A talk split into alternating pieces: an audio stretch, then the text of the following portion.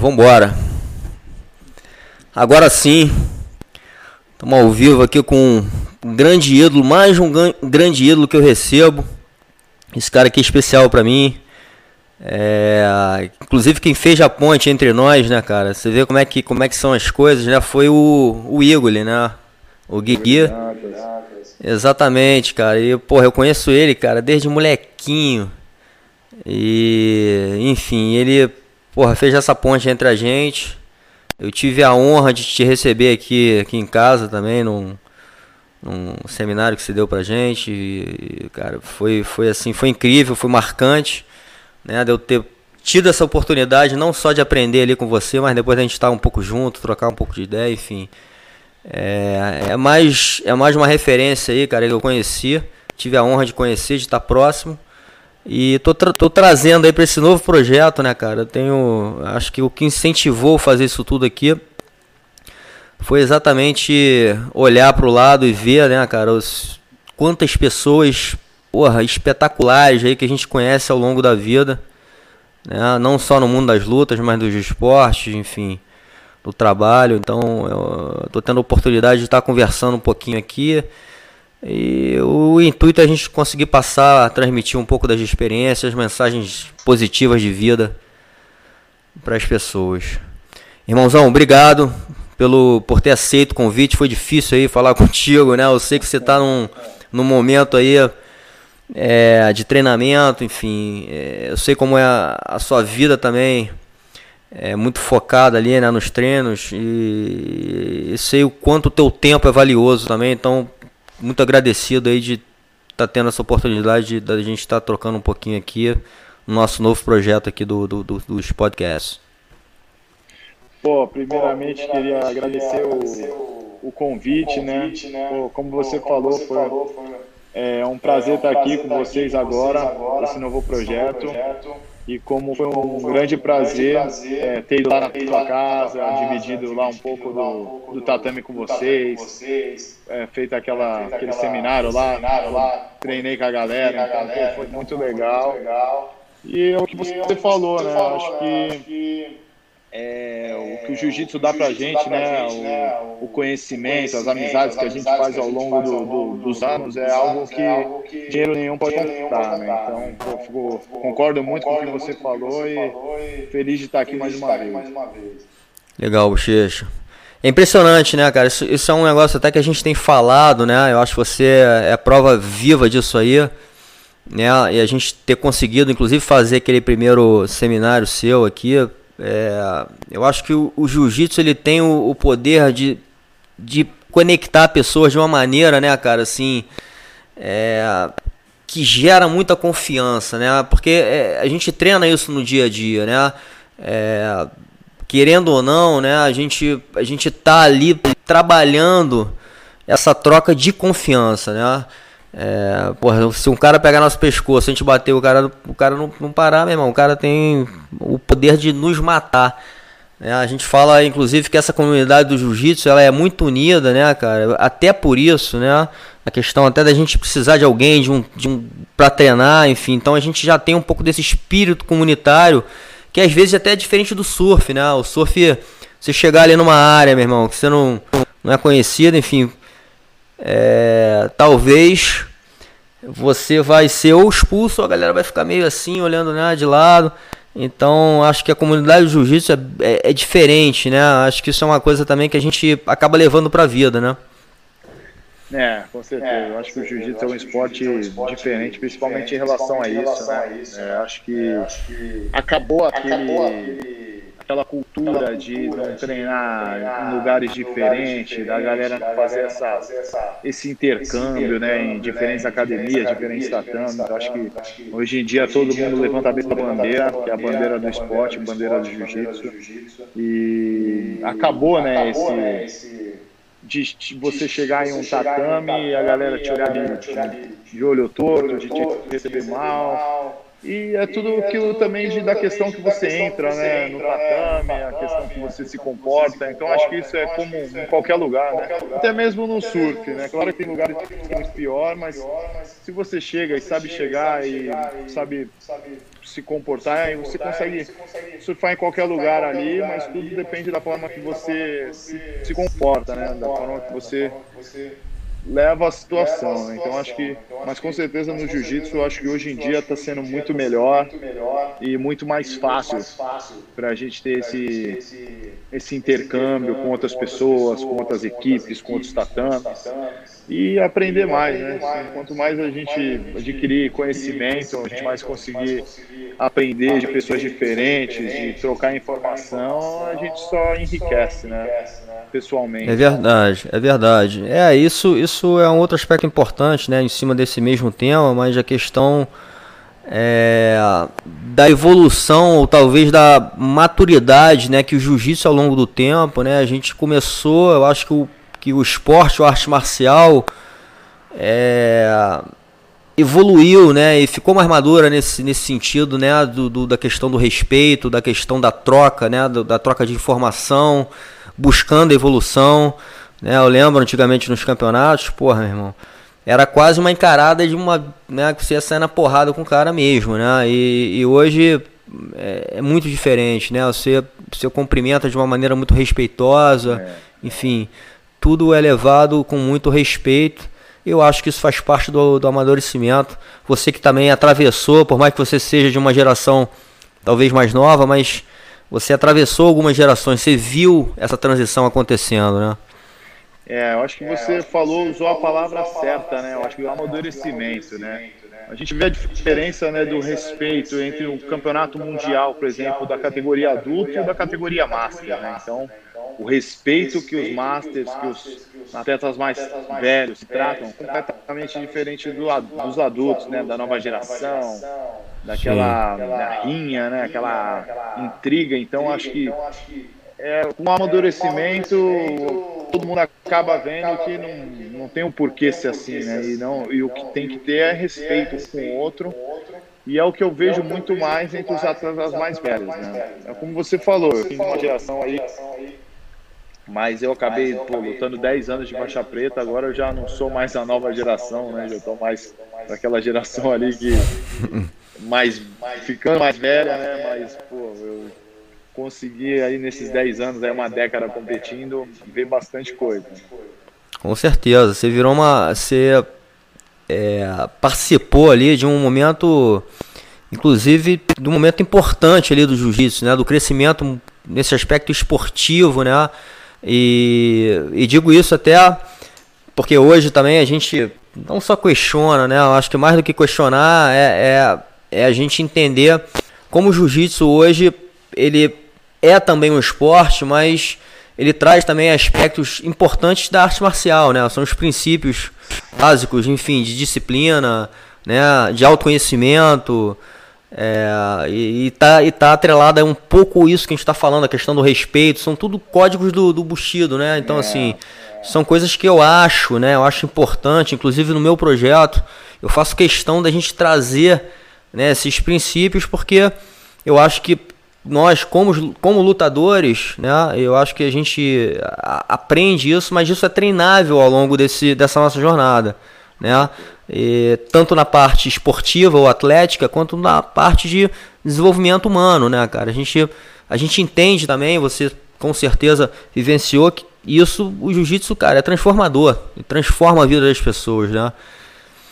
Com certeza. É, eu acho que você falou tudo, né? O código Bushido é algo que todo mundo devia conhecer, né? Todo atleta que praticante de jiu-jitsu deveria conhecer, ler e, além disso, também praticar, né? Os, os mandamentos, os, todos os ensinamentos. Então, acho que é o que falta muito hoje em dia.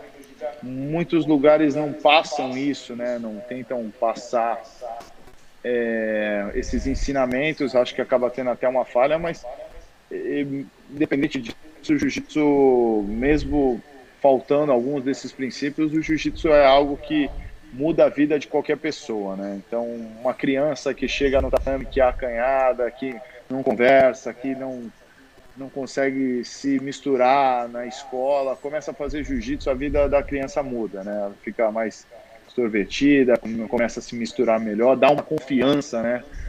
Para a criança, que acho que é algo que nenhum outro esporte dá, né? Então, é essa confiança que o jiu-jitsu dá. Eu lembro que muitas vezes eu fui dar seminário, os atletas, os, os participantes do seminário falaram: pô, eu vi vocês de longe é, e sabia que vocês eram pô, faixa preta, porque pela forma que vocês andaram, pela confiança. Né? Então, algo que uma primeira vez que eu escutei isso, eu né, achei estranho o cara falar, mas depois eu comecei a entender mais né, o que ele quis dizer. Né, da, a forma que o jiu-jitsu te dá uma confiança, você transparece ali no, no, só de andar, de falar, você consegue transparecer isso, né? Então acho que nenhum outro esporte acaba dando isso pra gente, né? Exatamente, cara. Você, você tocou em outro ponto aí muito importante, né, cara? E que eu, para mim também, o meu entendimento disso veio com o tempo, né? E de novo a questão do, do amadurecimento, né? Eu, eu acho que o, que o jiu-jitsu, como uma ferramenta né, de desenvolvimento humano, é, ele vai moldando a gente em, em, certas atitudes, em certas posturas, né? Você falou do respeito em relação até, até a questão do surf. Nós, como surfistas também, a gente entende, né? Talvez um pouco mais, né? Que toda a nossa atitude é, é muito importante, né? E essa atitude inclui respeito, inclui às vezes autoridade, né? É, então a gente e, uma outra coisa que também eu, eu gosto muito de reforçar que é a conexão, é a percepção, né? De você sentir o momento, talvez de você imprimir ali um pouquinho mais de atitude, né? De você, porra, talvez não, não tenha que abaixar a cabeça, mas é, a gente sabe, né? Eu acho que isso é um valor importante que deve ser trabalhado, que é o respeito, né?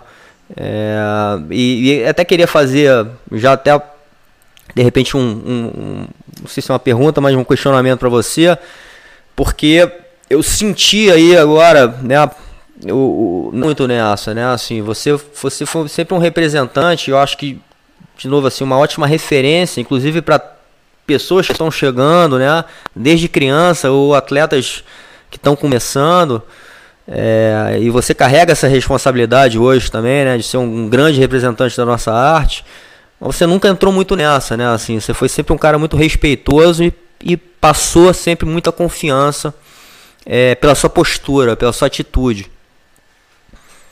É, eu acho que é o que você falou, né? O jiu-jitsu tá virando algo que não é o esporte, né? Esse trash talking, o, o que a mídia tá querendo que o jiu-jitsu vire não é a filosofia do nosso esporte, não é o, o que a gente aprendeu a vida inteira e a mídia tá querendo empurrar isso goela abaixo, né, da gente. Então eu como eu, você, como praticantes do, do jiu-jitsu, do, da filosofia do jiu-jitsu, do respeito, da hierarquia. Então, é algo que eu não, eu não, eu não sou a favor, nunca fui. Eh, eu nunca fiz trash talking e, e não vou fazer, porque eu acho que não tem sentido nenhum no nosso esporte. Né? Eu entendo no MMA é, que são milhões envolvidos, né? dinheiro, é, pay-per-view, ok, não, não, não que eu concorde, mas entendo. Mas acho que no jiu-jitsu não tem sentido nenhum, não tem bolsa milionária, não, a galera tá lutando por, por, muito pouco dinheiro, então não tem o porquê a galera tentar pegar isso, né, é, no nosso esporte, que não é a filosofia, né.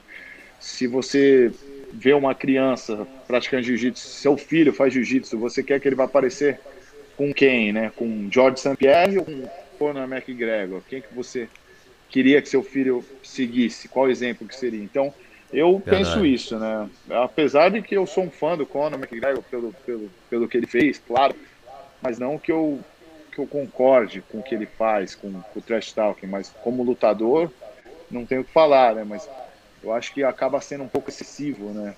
Então, é, é minha é. opinião sobre isso. Não, é isso. Eu, eu acho que mesmo, assim, de novo, também dando a minha opinião, cara, eu acho que tem, tem limite, né? Mesmo no, no, no talvez no MMA, eu acho que tem um limite do. do você, passa, você pode passar um limite ali que realmente seja muito desrespeitoso, né? Mas e é que eu acho que aí vira, né, não vira um bom exemplo. E acho que é muito fácil quando você está no trash talk de passar o limite, né? Então você está sempre ali no limite, falando. Às vezes você fala uma coisa que não deveria ter falado e perde toda a razão. Então é muito fácil de sair desse, de ultrapassar o limite, de extrapolar, né? Então de já virar falta de respeito. Então, como teve né, até um, um fato aí que aconteceu no, no cenário do jiu-jitsu aí, foi o perfeito exemplo disso. Então, eu acho que é muito fácil para perder o controle e perder a razão, virar pura emoção e não é o que ninguém está querendo ver, né? Exatamente. Checha, vamos. Até porque eu acho que dentro desse, disso, dessa discussão aí que a gente está tendo, cara, acho que vai fazer uma conexão talvez com o teu início, né? É, porque eu entendi ali pela tua história que você teve um começo até através da sua família, né? Primeiro sua irmã e, e teu pai, junto com teu pai, né? Acho que teu pai é, esteve ao seu lado ali o tempo inteiro até a faixa preta. E, eu acho que isso, não sei, eu acho que você pode falar melhor, mas talvez isso também tenha ajudado ali nesse aspecto dos valores, né? Porque eu acho que essa questão dos valores de família, eu acho que é muito importante também na formação, né? Hum. É, como você falou, né? Comecei no esporte por influência da minha irmã, depois meu pai começou, então eu acabei sendo levado pelos dois, influência dos dois e tive muita sorte também de ter uma equipe que pregava muitos valores, né, questão de respeito, hierarquia e pô, eu era uma criança treinando ao lado de grandes campeões, né? Então eu sempre é, me coloquei no meu lugar e com certeza eu de estar treinando ao lado do meu pai me ajudou muito, né? Porque meu pai sempre foi muito a favor do esporte, então eu sempre tive muito esse apoio dele. E o jiu-jitsu é algo que, se você não é humilde, você aprende a ficar no tatame, né? Então, porque sempre vai ter alguém ali melhor que você. Claro, pode chegar um momento que você vai ser o melhor ali do tatame, mas mesmo assim sempre vai, vai ter alguém que vai te, te ensinar umas boas lições, que vai te ensinar Sim.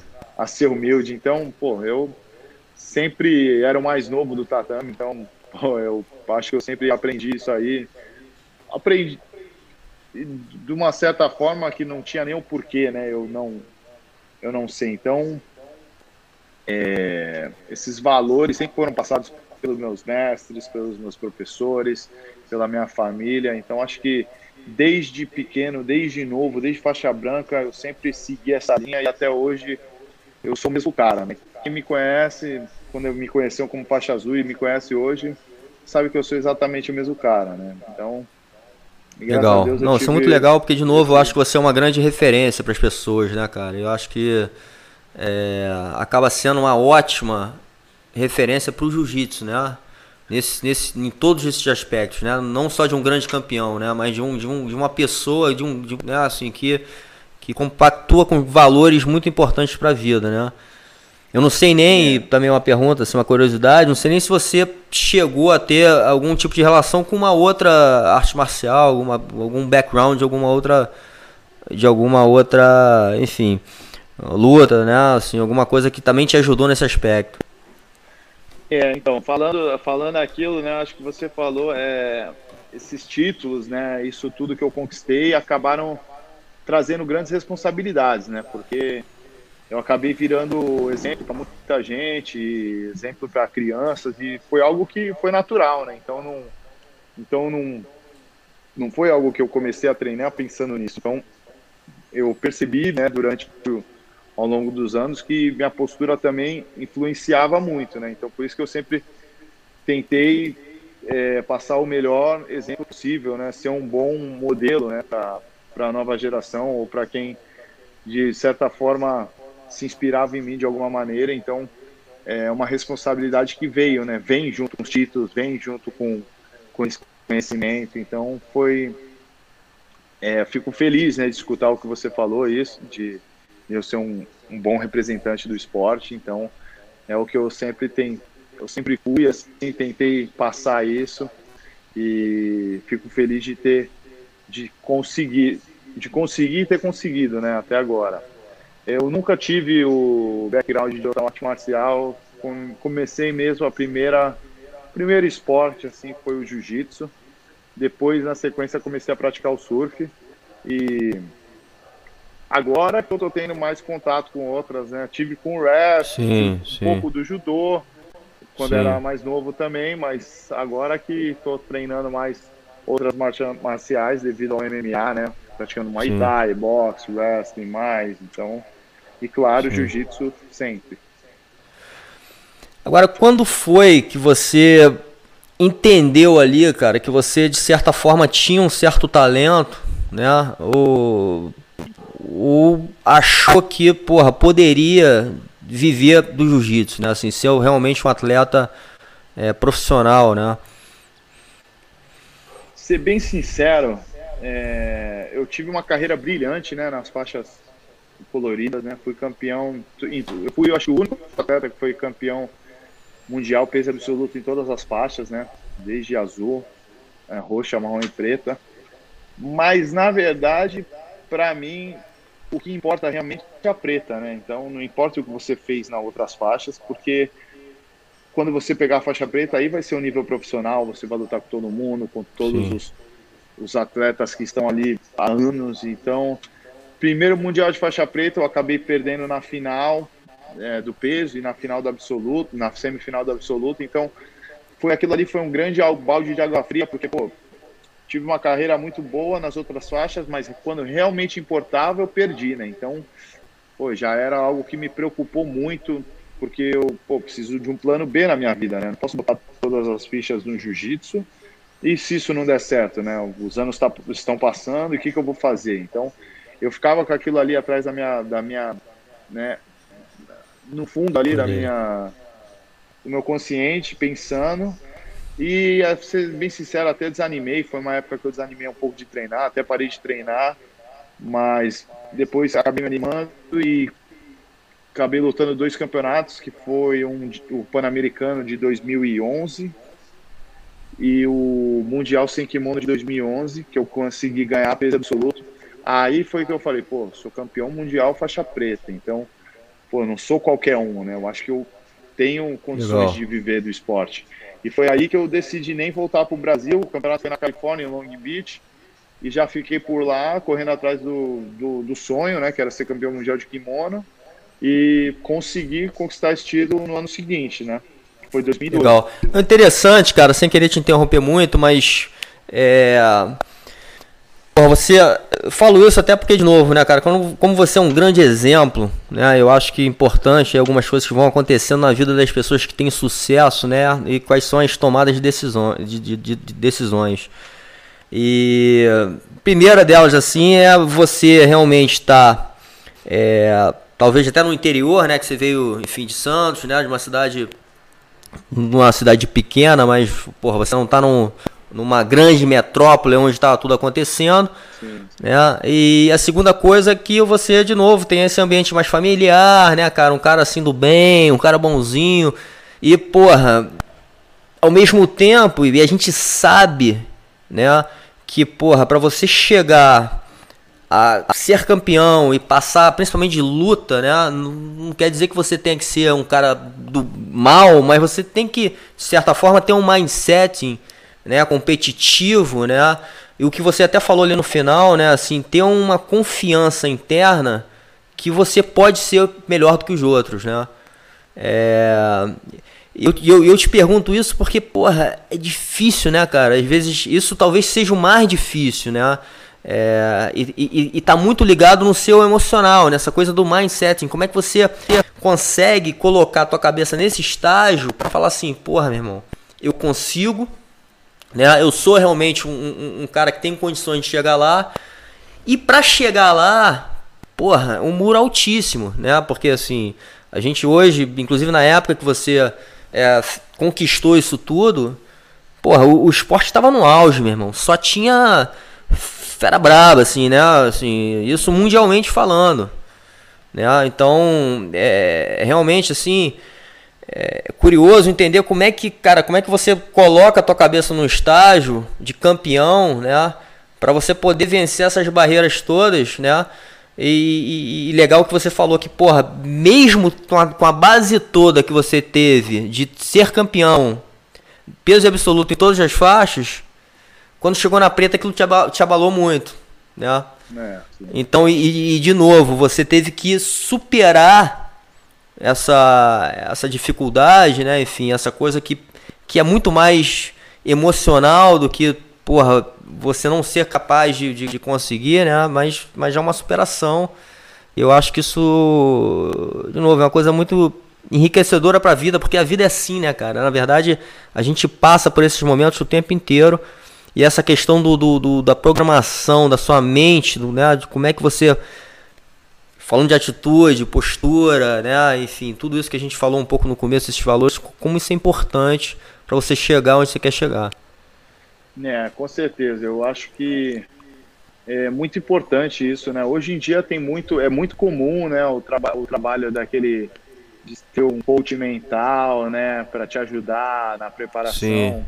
Só que na época que eu comecei, isso não era algo que não existia, né? Ninguém falava disso. Então, pô, lembro que ali 2010, no, no máximo ali alguém ia num psicólogo para atleta que mesmo assim não é algo que eu nunca passou pela minha cabeça aí, né? Então, eu, eu nunca tive essa ajuda extra, mas eu lembro que eu sempre procurei ter a conversa comigo, né? Então, eu, se eu vou lutar meio-dia, eu sempre gostei de chegar no ginásio 10 horas, nem chegar a 8, nem chegar a 9, nem chegar a 11, chegar a 10 horas. Vou lutar meio-dia, então tenho duas horas ali para ter essa conversa comigo, né? Porque, pô, treinar um ano inteiro, é um dia que você tem que estar bem ali, né? Um final de semana, um sábado e um domingo. Então, se você não estiver bem ali aquele dia, não vai, ninguém vai poder te ajudar, né? Ali é aquele momento que é um esporte individual, apesar do treinamento todo não ser, Sim. mas aquele momento ali vai ser.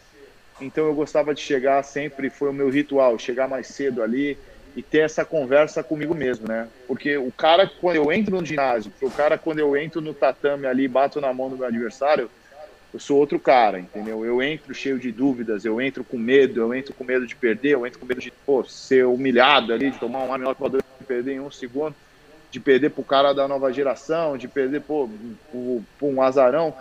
Então eu começo a sentar ali, pô, por que, que eu tô aqui? Porque tô nervoso, mas por que, que eu tô fazendo isso aqui? Pô, não é pelo meu, meu time, não é pelo meu mestre, não é pelos meus amigos, não é pela minha família, eu tô aqui porque eu escolhi estar aqui. É algo que o jiu-jitsu é a minha paixão, é o meu, é meu hobby, é o, o, meu trabalho, é o que eu faço, é a minha vida. Então, pô, aí a, a, cabeça já vai mudando, né? Então as dúvidas já começam a ir embora e aquela vontade já começa a aparecer, né? Aí o momento que eu me troco, desço para a área de competição, onde está aquele clima mais pesado, aquele clima mais hostil, todo mundo ali, né, na busca do mesmo objetivo. Pô, primeira rodada são 50, atletas. Pô, em 10 minutos serão só 25 e mais 20, mais 10 minutos vão ser só 12, assim que né, vai cada rodada, metade vai embora. Então, pô, chega naquele momento ali embaixo, já mais perto de entrar na luta, eu, pô, eu começo a lembrar todos os sacrifícios que eu fiz durante a minha vida, se tudo que eu fiz valeu a pena, então, pô, não, é isso que eu quero estar tá aqui. Pô, eu lembro cada suor, cada gota de suor, cada gota de sangue que eu derrubei no tatame e fala, não, é o que eu escolhi para minha vida, eu escolhi estar aqui, eu quero estar aqui. Então chega um momento que quando está ali na hora de lutar, eu mudou já a atmosfera, mudou já a forma que eu estou pensando e eu estou fazendo aquilo ali com amor, gosto, né? Então já não tem mais tanto aquele nervosismo. Claro, nervosismo sempre vai ter, se não tiver tem alguma coisa errada, mas muda completamente a forma de pensar, né? Pela conversa que eu tive comigo mesmo. Então acho que, como você falou, essa confiança é algo que a sua cabeça pode ser o seu maior adversário, né? Então você tem que saber lidar com, com, com você mesmo, né? Você tem que ser uma companhia boa para você mesmo. Então eu acho que isso é muito importante. Você estar tá bem com você e você ter essa conversa e achar as razões certas para fazer o que você está fazendo, né? Seja no jiu-jitsu, seja na vida, em qualquer coisa, Sim, profissionalmente. Exatamente. É, eu acho é, que talvez é... seja um maior desafio, né, cara? Você, como você está até é, ilustrando dessa forma, né, essa conversa interna, né, com a gente. É. Mas é algo, porra, assim, para você dominar isso é bem difícil. É, até ia te perguntar, porra, como é que você desenvolveu, né, de certa forma, esse, esse, esse método para você, né?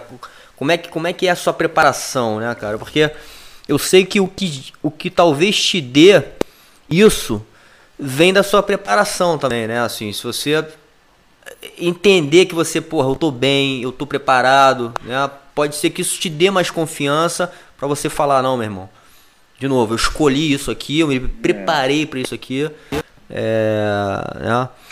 Ser bem sincero, eu, eu não lembro exatamente quando foi. Claro que, pô, luto jiu-jitsu, já lutei muito de azul, roxa, marrom. Mas eu lembro que da primeira, assim, de eu ter essa conversa comigo mesmo, foi na minha segunda luta com o Rodolfo Vieira, né? Que foi em 2012, foi a primeira vez que eu, que eu ganhei dele. Foi o divisor de águas da minha carreira, aquela luta. Então, eu sabia que aquela luta ia mudar ali minha carreira. Ou eu ia ganhar e ser alguém no esporte, ou eu ia ser mais um. E então foi algo que eu sabia, eu tinha certeza, e tanto quanto foi, né? Foi pô, até a luta, uma das, muitas pessoas falam que foi uma das melhores lutas, né? É, do jiu-jitsu aí de competição. Foi até Sim. a luta mais assistida do YouTube, tanto que é Não. algo que eu sabia que ia ser muito tenso, né? Então eu lembro de ter começado a ter essa conversa comigo ali naquele momento, antes daquela luta, né? E pô, depois foi algo que eu vi que eu me senti bem, me deu uma certeza, me deu uma confiança que eu sabia que eu ia ganhar aquela luta. A única maneira de eu perder aquela luta era se ele me, se ele me apagasse, porque eu não ia bater. Ele podia ir no meu braço, podia ir no joelho, não ia bater. Eu tinha isso na minha cabeça. Então, só se ele me estrangulasse eu apagasse. Era a única maneira que eu ia perder. E, e foi essa certeza que eu ganhei a luta. Então, eu, foi algo que eu falei, pô, me fez bem, né? essa conversa, essa certeza, essa conversa comigo mesmo me fez muito bem. Então, depois desse momento, eu comecei sempre a procurar razões, né? Por que, que eu estou fazendo isso? Sempre achar os porquê, né, das respostas. E é algo que me fez bem e eu comecei a aderir isso, né, esse método a partir daí, né? Talvez eu até tivesse feito antes, mas eu não, não me recordo, mas onde eu me recordo bem foi nesse momento, né? Nas quartas de final ali do Mundial de 2012. Foi algo que eu bem marcante na minha vida. Legal, cara, legal. É, porque eu realmente, eu, eu obviamente, né, de uma maneira muito menos intensa do que a sua, né, mas eu participei de algumas competições e eu, eu acho que uma coisa que me fez ganhar confiança foi realmente passar por uns caras que eu achava quase impossível de conseguir passar, né? Então isso realmente te dá é, muita confiança, é incrível, né? né? É, e essa questão dessa, dessa briga interna, né? não digo nem briga, né? mas essa conversa interna, né? que você acho que descreveu muito bem. Acho que não só no jiu-jitsu, né? mas na vida como um todo. Né? E eu acho que por isso que o jiu-jitsu é uma ferramenta tão importante é, para a vida. Né? Eu acho que é, nos ensina muito, inclusive, a gente se conhecer. Né? A gente entender nossos medos, né? nossos, nossos receios, nossas atitudes e a gente, de certa forma, trabalhar isso na gente. Algumas talvez a gente vá aceitá-las, né? Assim, não tem jeito, a gente é assim e, porra, que bom que a gente é assim, porque a gente tem nossas diferenças. E outras a gente vai tentando evoluindo e vendo de que forma que eu posso ser melhor, né? De como é, porra, como é que eu lido com essa tensão, como é que eu lido com esse medo. E eu acho que o jiu-jitsu é uma ferramenta, meu irmão, é, perfeita, né? Eu acho que é aquilo, né? A gente, como você falou, né? O amadurecimento, o, a experiência é algo que não é alguém te falando ali, só que a vida, né, as experiências que a gente tem que, que vai que vai dar isso pra gente, né? Eu lembro que tem um dizer de uma frase, né, do Sócrates que ele fala isso, né, que a pessoa é, acima da média ela aprende com os erros de todo mundo, né, com os erros dos outros, com os erros próprios. Uma pessoa, assim, uma mediana, né, aprende com os erros próprios, né, das próprias experiências, né. Uma pessoa estúpida já tem todas as respostas, já sabe tudo, né. Então é aquela pessoa que não quer aprender, que já sabe tudo. Então, eu acho que isso é uma verdade, né. Então, acho que, claro, que a gente no começo aprende muito mais com os nossos erros, mas depois de um certo tempo a gente começa a aprender com os erros dos outros também, né. Então, total, total, cara. É isso foi muito bom o que você falou, cara, porque eu, eu, sempre tive um pensamento, né? Inclusive com os meus mestres, né? Eu vou falar o meu primeiro mestre, meu pai, né? Eu acho que meu pai, ele me ensinou, é, não só pelos seus acertos, né? Mas eu acho que às vezes a gente vendo alguns erros, e de novo, nós como seres humanos erramos, né, também. É, ele estava me ensinando ali, né? Ele estava me ensinando, falou, porra, não vou fazer assim, né? Vou, vou, vou, fazer de outra forma. Então, eu acho que todo, todo primeiro e, e, e, obviamente a gente tem que ficar aberto a isso, né? A, a esse entendimento, né? É, e o entendimento, inclusive, do respeito aos nossos mestres, porque eles não vão ser perfeitos, né? Eu, eu hoje, também como professor, né, né, hoje tenho a missão de passar um pouco de tudo que eu vivi no jiu-jitsu, né? É, um, dos, um dos meus objetivos é torná-los melhores do que eu, né? E, e, eu, eu falo, cara, eu não sei de tudo, eu não vou fazer tudo certo, mas eu tô, eu tô aqui para fazer o meu melhor. Se eles né? conseguirem sair dali do teu tatame uma pessoa melhor de quando eles chegaram, já é algo, né, que você conseguiu, né? Então eu Exatamente. Eu é, eu também acho que isso, né? Que a gente aprende bastante com os mestres e algo que a gente não vai concordar, que é normal e que a gente pode melhorar e não fazer igual, né? Então, e isso passar passar adiante, né? Então, eu acho que isso aí é muito legal nessa forma que você falou. Eu também sempre quando eu tento ensinar alguma coisa, não é só apenas ali a técnica, né? Mas eu tento passar um pouco da experiência, passar um pouco do de uma, de uma experiência que eu tive. E é o que você falou, né? Se a pessoa puder sair ali com uma ideia melhor ali, com um pensamento melhor, nem que seja um otimismo sobre alguma coisa, eu já estou feliz, né? Algo que, que pô, consegui passar uma, uma mensagem boa, uma mensagem positiva, né? Então, Exatamente. Eu, eu concordo muito com o que você falou, com certeza. Legal. O Checha, voltando aqui para a parte mais esportiva do negócio, né, cara? É, você, inclusive na sua categoria, tanto no peso, né, cara, quanto no absoluto, você lutava com caras, meu irmão, muito bem preparados fisicamente, né? Assim, caras muito fortes, né? É, em vários aspectos, inclusive no aspecto emocional também, né? Até porque o cara forte fisicamente, que lutador, o cara é, porra, é, ele é forte em, em, em, tudo, né? O cara já tem essa autoconfiança na vida, né? É, é, aquela, é, é aquela lei natural do, da, da selva, inclusive, né? Porra. É, na questão da sua preparação, né? Você já falou um pouco dessa parte emocional, mas da, da preparação física, da parte talvez até da, da, alimentação, como é que era assim para você se sentir bem, né, ali dentro do nível, né, alto, né? Porque de novo ali o muro era altíssimo, né, cara? E você tava num esporte ali de alta performance.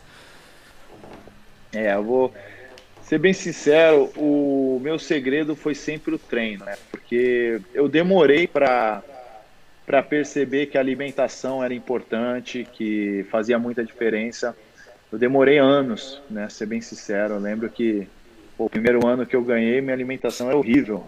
E não por, por opção, mas acabava sendo ali pela correria, dava muita aula na Califórnia, pô, comia em qualquer restaurante, mas eu treinava tanto que não me afetou, sabe? Mas é claro que ao passar dos anos eu via que o treino só já não era mais o suficiente, então tinha que ter ali uma alimentação melhor, dormir melhor, treinar um pouco menos. Então, eu acho que foi muito importante para mim ao longo dos anos foi conhecendo o meu corpo, né? Então, por mais que você ah, tenha 20 anos, você não conhece o seu corpo ainda, né? Então, demora para você, pô, aquele dia ali que você tá cansado, pô, mas isso é cansaço, isso é preguiça, isso é o corpo pedindo um descanso, o que que é? Então, demorava, né, pra gente entender. Pô, com 20 anos eu não sabia o que era overtraining, o que que é isso, né? Então, Aí, aos poucos, os anos vão se passando, com 25 já não já sentia que, pô, se puxar muito ali, chegar na quinta-feira, o treino já não rende tanto. Então, o conhecimento ali, o autoconhecimento, entender, entender e respeitar o corpo foi, eu acho que o que mudou para mim. Então, eu comecei a treinar um pouco menos, comecei às vezes a dar um dia off no meio da, da semana. Então, como eu faço, por exemplo, quarta-feira é o dia que eu eu tiro para fazer um treino mais tranquilo. Faço só um treino, não faço dois, então, porque eu já não sou mais né, garoto, já tô com 31. Então, Sim. pô, é algo que, pô, poderia treinar, tô com vontade, tô, poderia fazer dois treinos hoje na quarta, poderia. Mas o treino de quinta já não ia render o mesmo. De sexta já ia estar comprometido sábado, então eu ia ter um final de semana inútil, né? Eu ia ficar final de semana inteiro, sábado e domingo, só que nem ficar deitado. Então, pô, isso não é algo, não está sendo saudável para mim, né? Então, pô, eu comecei a treinar um pouco menos, respeitar o corpo, às vezes dou uma maneirada e isso me ajudou muito, né? Eu acho que, pô, imagino se eu tivesse essa experiência desde o começo ia ter sido bem melhor, mas ao longo dos anos foi aprendendo aquele, aquilo que a gente falou, né? De aprender com o erro dos outros, de aprender com erros com, com os próprios erros. Então, acho que isso foi muito importante. Mas claro que eu sempre treinei muito, né? Então acho que o segredo para mim sempre foi o treino mesmo. Sempre foi um cara bem esforçado, né? Talentoso e esforçado. Então essa combinação foi algo que eu acho que é o segredo também, né? É, tem uma, tem uma coisa, coisa, tem um, tem um, acho que um outro princípio importante, né? E a gente pode ver isso de vários aspectos, mas eu acho que a disciplina, né, é, é muito importante para independente, de novo, né? Lógico, a disciplina, a gente na luta a gente fala desde a, da, da sua postura dentro do dojo, enfim, né? Da, da, da questão de você chegar no, no, horário, né? E como você vai é, lidar com as pessoas dentro do dojo, enfim. Mas tem a, tem a parte de disciplina de você realmente seguir ali os passos, né? É, para você alcançar aquele, aquele objetivo. E eu acho que a disciplina é, é algo importante para a vida de qualquer um, né, cara? Porque todo mundo quer realizar qualquer tipo de coisa, a disciplina é, é muito importante, né? E dentro disso a gente sabe, você, porra, eu acho que, de novo, é um cara que deve ter vivenciado muitos exemplos. A gente pode até, de repente, falar de algum, mas a gente vai encontrar desafios no meio do caminho mesmo. Né? E o que talvez separe as pessoas que conseguem chegar é exatamente ter essa disciplina de falar o seguinte: não, meu irmão, eu sabia que de certa forma eu ia encontrar dificuldades, mas eu vou seguir o meu plano porque eu quero chegar lá. É. É até engraçado você falar disso, claro, a disciplina ali de, de se comportar, claro, mas tem aquela disciplina também de não, vou fazer isso aqui, é o plano, vou seguir o plano essa disciplina e uma coisa pode até soar estranha assim, mas eu estava tendo até essa conversa com meu treinador de Muay Thai, Catel Cubes, ele falou, não, a disciplina é algo que, pô, se o atleta que não é disciplinado, não tem como, não vai chegar a lugar nenhum, mas o excesso de disciplina ali, às vezes o, o excesso acaba pecando, né? Às vezes pode ser muito. Então tem que saber ter o balanço, né? De ter esse entendimento quando está sendo feito a mais. Então isso é, acaba sendo perigoso, né? Então, legal, legal. Legal você ter falado disso também, né, cara? Que eu acho que é o lado é o lado do radicalismo também, né? De você ficar ou de você engessar muita coisa e não deixar espaço para uma coisa que talvez não, não digo nem leveza, mas talvez uma coisa que seja mais espontânea. Na hora, pô, na hora eu vou mudar, cara. Pô, tô me tô sentindo que tá na hora de mudar alguma coisa, né? É, engraçado também, eu tô lembrando agora de uma conversa até com, com o Saint-Pierre, do treinador do Saint-Pierre, ele falando dessa questão também do treinamento, né? Assim, do, do, do, do cuidado da gente não, não, entrar num overtraining, porque é, o que ele fala o mais importante, cara, é você ter consistência, né? Não é a quantidade, mas é a consistência que você faz daquilo ali. É, e aí ele faz até uns cálculos assim, pô, o cara que treina ali todo dia, mas não, não, não, treina com tudo, mas tá lá treinando, ele vai ter mais horas de treino do que aquele cara que treina pra cacete, mas não treina todo dia. Enfim, então ele explica isso, ele fala muito, inclusive que muita coisa que fez diferença na carreira do, do, do Saint-Pierre foi isso, assim, ele, ele soube dosar as coisas de uma maneira muito harmoniosa, né? É, com certeza. Acho que a palavra-chave é essa daí, né? A consistência. Então, eu acho que você falou tudo, né? Então, quem tem consistência não quer dizer que está fazendo menos ou mais, mas acho que a consistência acaba sendo o segredo. Né? Então, pô, concordo 100% com isso aí. Legal. Saída do Brasil, Checha, como é que como é que foi? Como é que aconteceu e por quê, né, cara? Por que você resolveu sair aqui do nosso país e, e viver profissionalmente lá fora, né?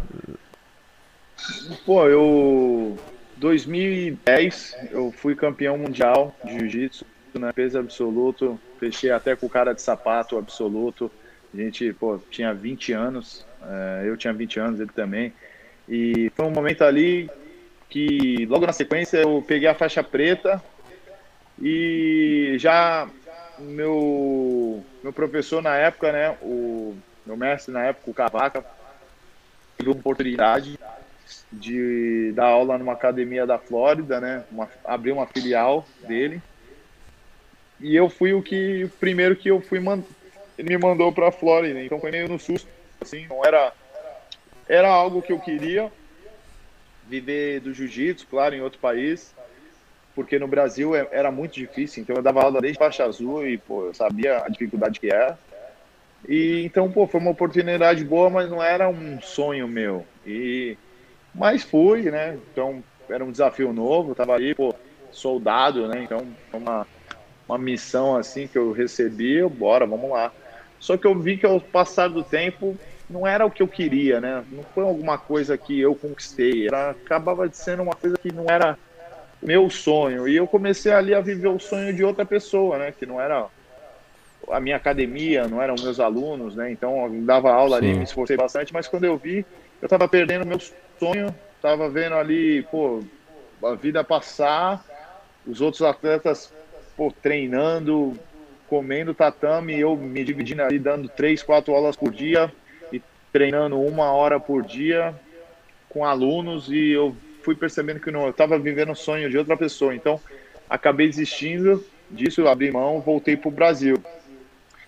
Rapidinho, Brasil... só te, te, interrompendo aí, até porque você falou isso, acho que também é um assunto interessante, né? Da, é, da diferença, talvez, né? Ou da dificuldade de você ser um atleta, né? Um atleta de ponta, é, e você ser um professor, né? São, acho que são duas coisas bem diferente, né? Assim, até, até como professor, né? Assim, você tem que ter um, um foco é, nos estudos, né? Para você melhorar a sua didática, né? Um, um, um, foco no gerenciamento da sua academia, no gerenciamento das pessoas e você acaba talvez se afastando um pouco de um outro lado ali, que a competição quando você é um competidor, um atleta, você tem que estar muito focado, né?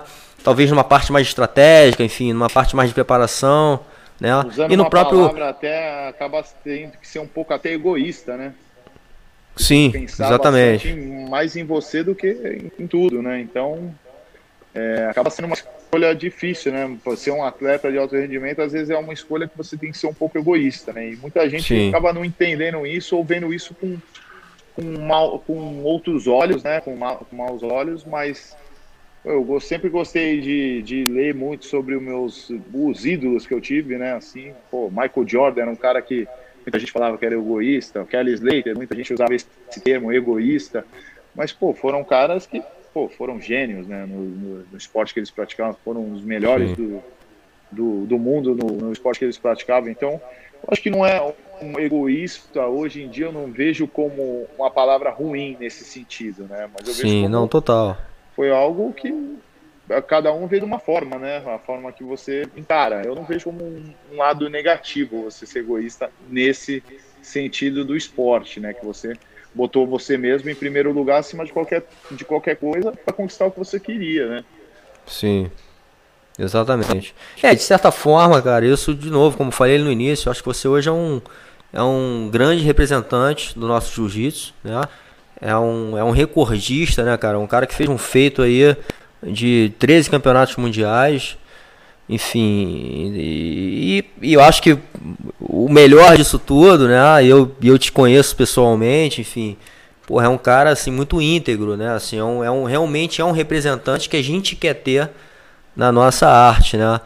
É, então eu acho que eu acho que tudo isso aí que você falou, né, toda por, por mais egoísta que você foi, cara, você hoje passa para as pessoas algo muito positivo e, e, algo muito inspirador, né? Então acho que não tem nada de egoísmo agora, né? Acho que o que você está passando para as pessoas é exatamente você botou a cara na frente ali para ser um grande representante da nossa arte, né? É, pô, fico feliz de ouvir isso aí, pô, obrigado mais uma vez, é, pô, é, é algo gratificante escutar, né, tipo, pessoas como você aí, que foi um dos amigos que eu conquistei ao longo desses anos aí, nos tatames, e é, foi, foram sacrifícios, né, vamos dizer assim, esse, esse, egoísmo, assim, foram sacrifícios, né, que eu, pô, às vezes tive que, pô, entre um relacionamento e correr atrás do meu sonho ali, pô, optei por atrás do meu sonho, entendeu? Muitas pessoas optariam por, ah, não, manter o relacionamento ali. Eu passei por uma situação dessa na época, então. Mas foi o que eu queria, entendeu? Era novo também, não era um relacionamento que eu queria no momento. Então, egoísmo Sim. nesse sentido, assim, mas chega no final das, das contas ali, quem tá contigo vai entender, né? E se não, se não entender também, a, a vida é, são consequências da vida, né? Então, e aquilo, né? Acho que, pô, o segredo, sempre que muita gente me pergunta, pô, o que foi o segredo? Acho que é difícil falar isso uma fórmula, né? Mas eu eu percebi que era misturar, tipo, algo que eu era, que eu era apaixonado com o trabalho duro, né? Então, foi isso. Jiu-jitsu era algo que era minha paixão ali, eu gostava, gosto, né? Algo que, pô, é a minha vida, eu gosto de estar ali, eu gosto de estar aprendendo, eu gosto de estar viajando, ensinando e treinando forte, né? E treinando duro, dando o meu máximo diariamente. Então, quando tem essa mistura dos dois, algo que não tem como dar errado, né?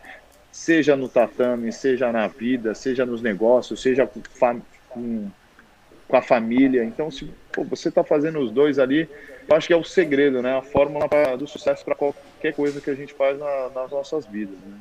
Total.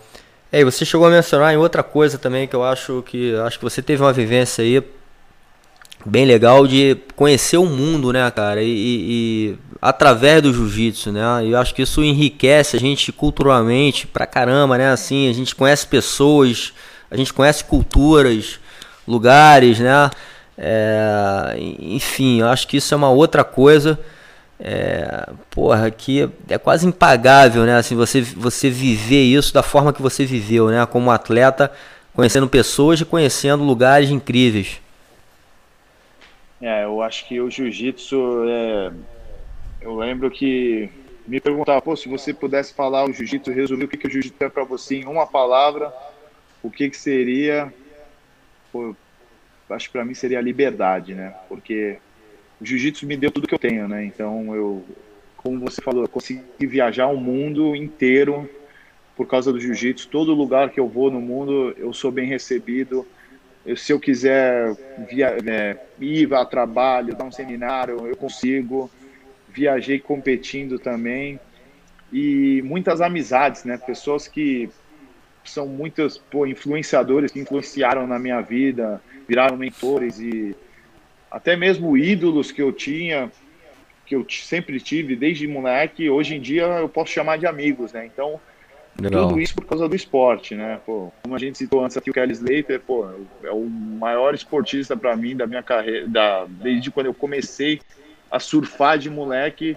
O Kelly Slater, Kelly Slater, hoje em dia, pô, virei amigo do cara, a gente se treina junto, virou um amigo mesmo, então são coisas que o BJ Penn também, que pô, sempre assistiu, o cara do lado do meu pai, hoje em dia um amigo também. Então, foram coisas que o jiu-jitsu, só o jiu-jitsu, só o esporte que, que eu nunca imaginei o que ia acontecer na minha vida e o esporte me deu, né? Então, acho que eu aprendi uma segunda língua, né? Hoje em dia eu falo inglês, moro na acabei até me tornando americano, né? Tenho a dupla cidadania, então Legal. tudo isso foram coisas que o esporte me deu, né? Então eu jamais imaginaria que eu chegaria onde eu cheguei, tudo isso por causa do esporte, né? Então é algo que, pô, olhar para trás e se eu falar, ah, não, vai acontecer tudo isso, eu falo, não, mentira, impossível.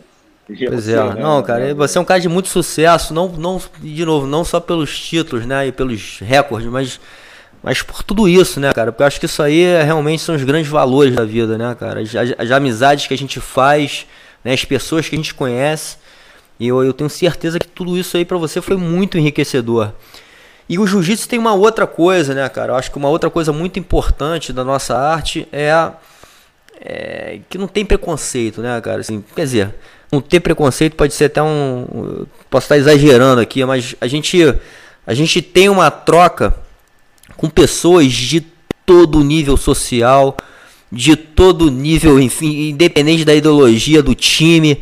É, acho que ali dentro do dojo, cara, é, é, todo mundo igual e às vezes inclusive inverte as posições, né? Um cara, um cara que talvez seja um juiz, uma autoridade muito grande fora dali, ele vai estar tá tendo aula e, enfim, seguindo ali as instruções do, do, do, do professor que está ali no momento. Então tem uma magia disso tudo no jiu-jitsu, né, cara? E que nos, de novo, nos prepara para a vida, porque a gente começa a ser mais ser humano, entendendo esses valores, né, cara, das pessoas, né?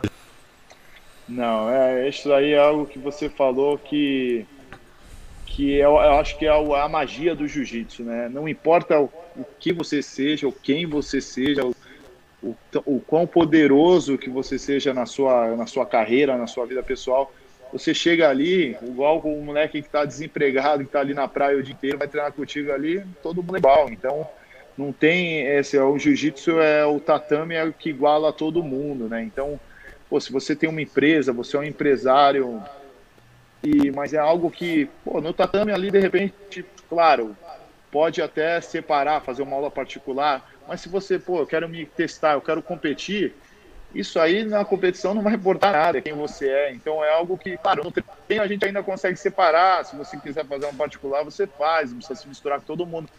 Mas, pô, caso você vá inventar uma competição, ninguém sabe quem você é, ninguém te conhece. Então vai ser você ali totalmente pessoal, né? Uma busca pessoal. Que acaba Total. virando também no, no treinamento, né? Durante o treinamento. Você vai treinar ali, seja alguém no mesmo nível, um faixa azul, você, o outro com outro faixa azul, vai rolar aquele, né? treino, então vai rolar uma, uma, uma certa disputa. Não. Sim.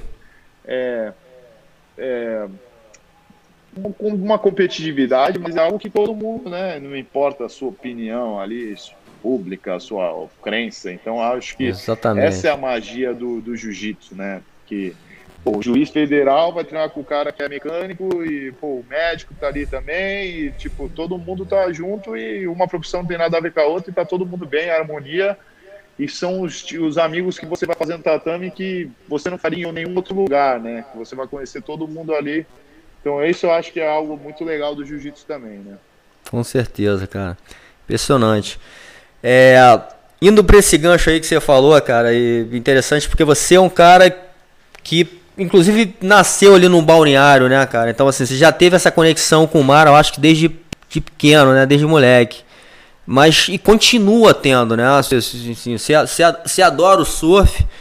É, infelizmente, a gente nunca conseguiu é, casar as datas aqui para você participar aqui do evento aqui dos, dos faixas pretas surfistas.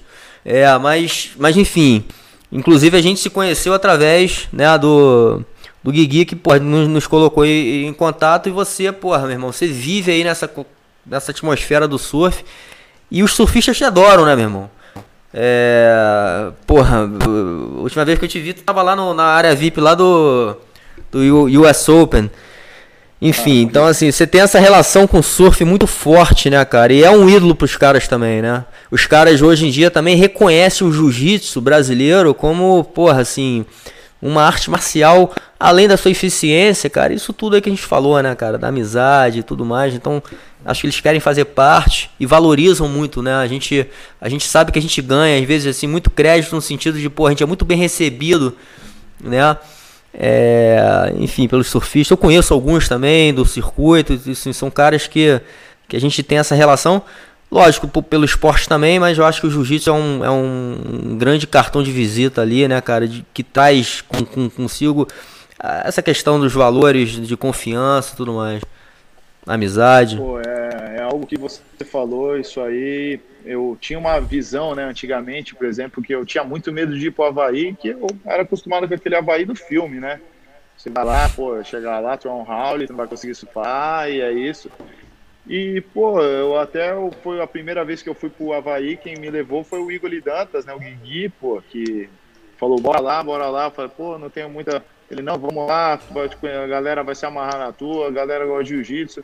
E, pô, decidi ir. Chegou lá, primeira coisa que eu fiz foi dar um treino na academia de jiu-jitsu e todo mundo me recebeu ali de um jeito que eu nunca me senti tão bem-vindo ali em um lugar, né? Então, pô, eu lembro que o primeiro treino na Sunset Jiu-Jitsu tinha muita gente lá. E, pô, no dia seguinte eu fui surfar, todo mundo tava no tatame, tava na água, então já ficou até mais fácil de surfar, né? A galera já, pô, não vai para aí, vai aqui, vai nessa onda, já liberava uma onda aqui, outra ali.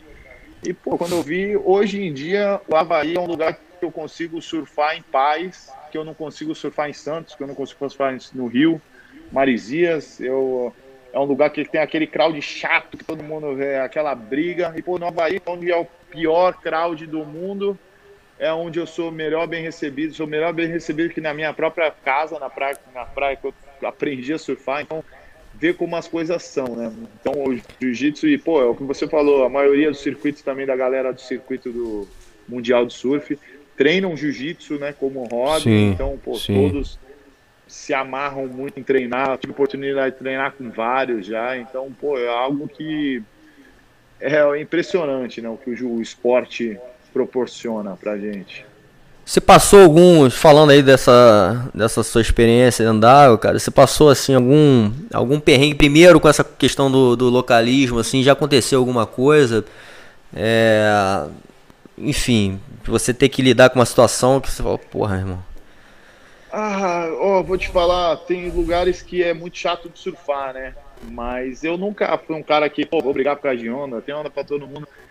Mas eu lembro que tem alguns lugares que você vê que a galera quer, né, brigar, quer, pô, ver um cara grande, às vezes, ah, pá, pô, então não sabe qual que é, se o cara tá armado, fora da água, se o que que é, mas enfim, eu nunca, nunca me preocupei muito com isso, então, pô, o cara tá chato ali, tá, eu remo pro lado, fico longe, então eu pego minhas ondas ali, é algo que eu tô fazendo pra, pra me distrair, pra me, pra me destressar, então não é algo que eu quero me estressar, então eu nunca tive problema mesmo ali na água. Uma discussão ou outra ali, mas nada demais, nada, nunca rolou um, um contato, né? Nunca partiu para o físico, então sempre soube. Mas é o que você falou também, né? Não adianta né, aqui, não abaixar muito também, né? Aí. Sim. Então tem que saber se portar também ali na hora que tem que pôr o respeito. Então Exatamente. acaba ali sendo rabiado uma, duas vezes, beleza, mas aí também o cara vai, né, vai, vai ter que ser rabiado também, então que, mas não precisa brigar, né, não precisa fazer escândalo, então acho que tu acaba conquistando o teu respeito ali aos poucos, né. Certamente. É, e tem um outro perrengue, eu acho que todo surfista, de alguma forma, talvez já tenha passado, é, porra, de você encarar talvez um, um mar um pouquinho acima do, do, seu limite ou do, da sua preparação ali pro dia, né, cara? E não sei se já enfrentou uma situação dessa. E às vezes eu até uso essa analogia aqui com o jiu-jitsu, né, cara? Porque o jiu-jitsu a gente tá treinando isso o tempo inteiro, né? A gente tá sempre no sufoco ali e a gente sabe que o que vai nos salvar ali é a calma, né? É, é justamente a hora que a gente tem que respirar. E no mar acontece muito isso, né? Quando você tá, porra, num num mar que está em condições adversas, né, meu irmão? Porra, você toma aquele caldo, o que vai te salvar ali é justamente, porra, calma, né? É você gastar o mínimo de, de energia possível para você ter mais oxigênio. É. É muito interessante isso que você falou, porque eu não já tive, né, perrengue, pô, é, dois ali que eu lembro, tive vários, mas dois que eu guardo bem na memória assim foi a primeira vez que eu fui surfar Sunset, foi até com o Guigui, pô, fui com, com esse tamanho todo que eu tenho, fui com uma 6.4, quase morri, né? Então, porque fui com a prancha totalmente uhum. errada e demorei horas para conseguir pegar uma onda para sair do mar, o mar tava gigante. Nem tava gigante, mas pô, a prancha errada ali dificultou muito. E o outro dia também que ele tava, o Guigui, fui em backyards, que backyards é bem, bem longe, né, lá no North Shore, então. É, remor, olhando da casa parecia que estava grande, mas não parecia que estava tão grande, chegou lá no fundo, pô, o maior mar que eu já tinha caído, e me deu um desespero ali, de eu falar, pô, vou morrer hoje, acho que hoje eu vou morrer. E consegui pegar uma onda ali para ir embora ali, coloquei o peito no deck, né, e consegui sobreviver, conseguir sair do mar. Então foram os dois perrengues ali que eu passei. Falei, pô, não devia estar aqui. E engraçado que você falou disso de manter a calma, né? Eu tive uma oportunidade uma vez de fazer um curso com o Kelly Slater e com o Mark Visser de apneia, né? Nunca tinha Show. feito, mas o Kelly me, o Kelly me convidou, eu fui com ele. E, e ele fez um teste muito simples, né? Com o Mark Visser. Ele é um grande surfista que desenvolveu muito essas técnicas, ele falou, pô, vamos fazer um teste. Para de respirar e faz 10 flexões de braço, né? Na apneia. Falei, pô, tranquilo. Aí eu fiz. Mas, né, não é tão fácil quanto parece, mas tu consegue fazer tranquilo. Aí ele falou, pô, beleza, agora faz 10 burpees sem respirar. Pô, não dá. 10 burpees. Eu falei, pô, não consegui, parei no 5, tive que respirar. Pô, mas é, como é que não consegue, né? Eu pensei comigo, eu falei, não, pô, eu tenho condicionamento, pô, campeão de jiu-jitsu, treino todo dia. Ele falou, aí ele explicou, né, o porquê, né? Pô, quando a gente usa o músculo da perna, né, aquela explosão ali da perna, é muito oxigênio que a gente queima, né? Então, por isso que a gente não consegue, porque o braço ali são peito e braço ali é um pouco menos, então a gente consegue. Então eu, eu percebi, pô, vários perrengues eu passei porque tava ali embaixo d'água, desespera, começa a bater a perna desesperado para subir e aquilo ali consome todo o oxigênio, né? Então o que já estava difícil a gente faz piorar ainda mais, né? Que é o que você falou, pô, de ter a calma ali. Então foi Sim. algo que eu passei perrengue a vida inteira e nunca percebi, né? Então foi algo que eu falei, pô, abriu minha mente. Eu falei, pô, realmente, então. Lógico, eu sempre vi, pô, tem que ficar calmo, tem que ficar calmo, mas fisiologica, fisiologicamente faz todo mais sentido, né? O, o, ficar calmo, não se desgastar, não bater a perna, não usar a perna na hora errada. Então, foi algo ali que, pô, abriu minha mente muito, né, para essa questão de perrengue, de fôlego, de. É, e a gente, a gente vê, né, cara, a gente percebe que é uma outra preparação, né, cara, e, e, e tá diferente. muito ligado no aspecto emocional também, né, essa questão de ficar calmo. É. Você vê que os grandes até Big Riders, os caras, porra, os caras às vezes os caras não têm um porte físico tão grande, né? Mas eles têm uma preparação mental muito forte, né? E, e, e, se sentir bem naquele ambiente e, obviamente, né, ter, ter essa outra preparação que dessa parte de condicionamento, né? De, de oxigenação e tudo mais, saber respirar direito. Acho que tudo isso dá não só autoconfiança, né? Mas essa questão de você conseguir manter a calma mesmo ali num, num ambiente, porra, horrível ali, né, cara? Enfim, a gente tá, a gente tá brigando ali contra a natureza, que é, porra, é muito mais poderosa do que a gente. É, com certeza. O mar é. Não tem como tentar, né? É, brigar Exatamente. com ele que a gente nunca vai ganhar, né? Então é algo que a natureza a gente tem que aprender a conviver, a respeitar ali, porque se tentar achar que qualquer mar é brincadeira ali, a gente pode acabar até perdendo a vida, né? Como muito E não tem brabo, meu irmão. Não adianta, porra, ser forte é. pra cacete, meu irmão, não, não tem brabo. Agora. Pior ainda, a... né? Quando tiver músculo. Quando, quanto mais músculo, vai cansar mais rápido. Né? Exatamente, meu irmão. É, porra. é verdade. Agora fazendo inclusive essa, esse gancho aí, cara, com essa conversa, né? Você tá, tá nesse momento aí de transição pro MMA, né? E, e, de novo, assim, eu acho que é, um, que é um mundo muito diferente, né, cara, assim, do, do, do jiu-jitsu, né? Sai um pouco ali do, do, de uma coisa que você domina muito, por mais que, e eu quero até saber, e a gente pode falar aqui um pouquinho mais, né, se aprofundar, eu acho que você é o representante do jiu-jitsu do MMA, você vai ser mais um representante do jiu-jitsu, do, do jiu-jitsu, né? Então, assim, você, o que você sabe fazer, de certa maneira, você vai colocar em prática lá. Mas você está entrando num ambiente que são regras diferentes, né? É, enfim, atmosfera. É, é, um, é, um outro, é um outro esporte, né? E você está nessa preparação de transição. Como é que está sendo isso para você, cara? É, e como é que tá a tua cabeça em relação a isso também, até na questão da confiança? É, acho que é um ambiente totalmente novo e é aquilo, né? O, se você tem que se colocar no seu lugar, né? Então eu sei que todos os meus títulos não vão ser traduzidos para o MMA, né? Claro que, eu, que é o meu background ali, o jiu-jitsu, que é o que eu vou tentar usar sempre. Não vou trocar a vida inteira de jiu-jitsu por um ano de boxe, um ano de muay thai. Mas é muito desafiador, né? Porque, pô, muitas vezes ali eu, no sparring, por exemplo, tem dias que você não consegue derrubar, então tu não consegue usar nada do jiu-jitsu. Então acaba tendo que você acaba se tornando mais humilde ali, né? Então, e mais é algo que eu gosto, né? Um desafio pessoal. Então isso eu estou fazendo porque eu já fiz muito no de kimono, né? Já conquistei o que eu tinha que conquistar. Consegui conquistar muito no sem kimono também, mas eu acho que o lutador de verdade Sim. é sempre estar tá se testando, né? Então, e eu sempre tive isso na minha cabeça. Pô, quero lutar com kimono, sem kimono e quero lutar MMA também, para me testar e sair sempre da minha zona de conforto. Então, não é algo que eu estou fazendo, pô, não, vou treinar dois meses, fazer um campo e lutar uma luta de MMA para falar que eu virei lutador de MMA. Não. Pô, eu, eu tô sério nisso, é uma decisão que eu fiz na minha vida.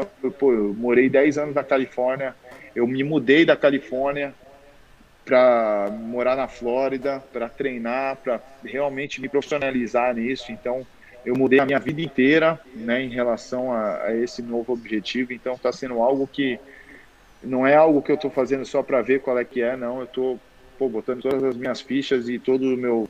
Tudo que eu fiz no jiu-jitsu eu estou fazendo no MMA. Claro que está sendo bem difícil, foi muito pior, né? Mas tem quase um ano se passou aí e eu vou conseguindo melhorar. Então, cada dia mais experiente, cada dia me, me sentindo melhor e, e feliz, né, com essa transição, com tudo que está acontecendo, com todo o aprendizado e, pô, não vejo a hora de poder mostrar, né, de poder me testar e mostrar tudo que eu, que eu aprendi e mostrar que está valendo a pena para todo mundo e para mim mesmo também, né.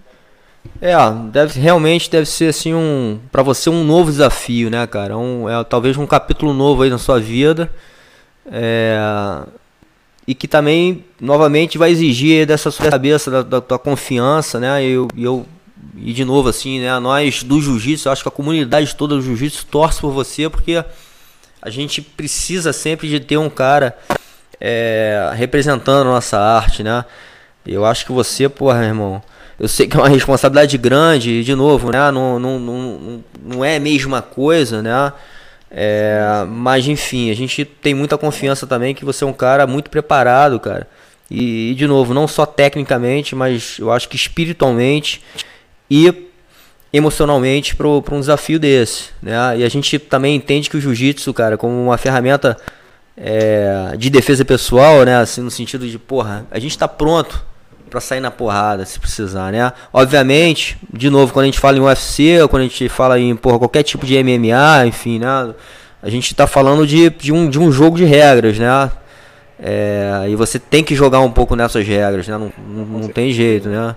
Tem tempo, né? Tem, tem, tem algumas coisinhas, tem um, tem, um, tem um limite de área, então isso tudo é, são coisas que, que são você precisa entender para você usar a estratégia e treinar para aquilo ali, para você conseguir chegar no objetivo final aí, né?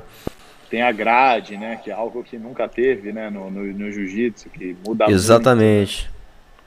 Muito. Não, é, Exatamente. Mas, eu, mas é, como você falou, né? É, mas tive muitos exemplos, né? Pô, o Demian Maia, o Jacaré, o Verdun, Charles do Bronx, que Charles do Bronx, eu e ele lutava na mesma categoria de, de faixa azul juvenil, né? Então, pô, ver é mesmo, né? ganhando é, é, a gente no Campeonato Paulista, a gente lutava na mesma chave, várias vezes. Acabamos nunca de, nunca nos enfrentamos, mas a gente sempre estava na mesma chave ali e ele já era mais experiente que eu, sempre via ele fazendo grandes lutas, já tinha um nome, um, era um nome bem forte lá nos campeonatos.